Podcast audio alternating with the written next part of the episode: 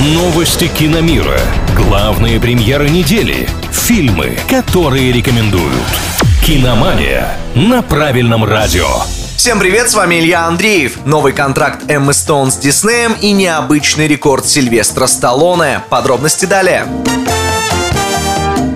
Вторая история о моднице Круэлли уже в разработке. Вообще, зеленый свет продолжению дали почти сразу после премьеры первого фильма, но потом в СМИ заговорили о недовольстве Эммы Стоун прокатной политикой студии. Якобы исполнительница главной роли вслед за Скарлетт Йоханссон хочет судиться с Дисней, но либо то был fake news, либо стороны договорились обо всем на берегу и предпочли дружбу вражде. Теперь официально Эмма Стоун сыграет Круэллу в сиквеле нашумевшего проекта. Возможно, подписывая контракт, актриса узнала и сроки производства картины или даже дату выхода, нам пока об этом ничего не говорят.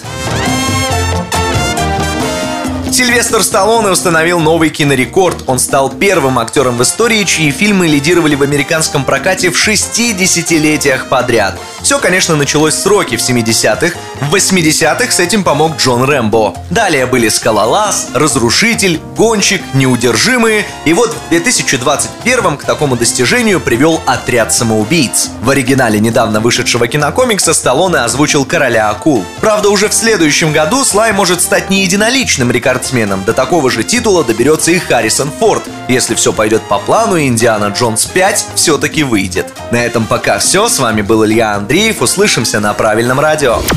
Киномания на правильном радио.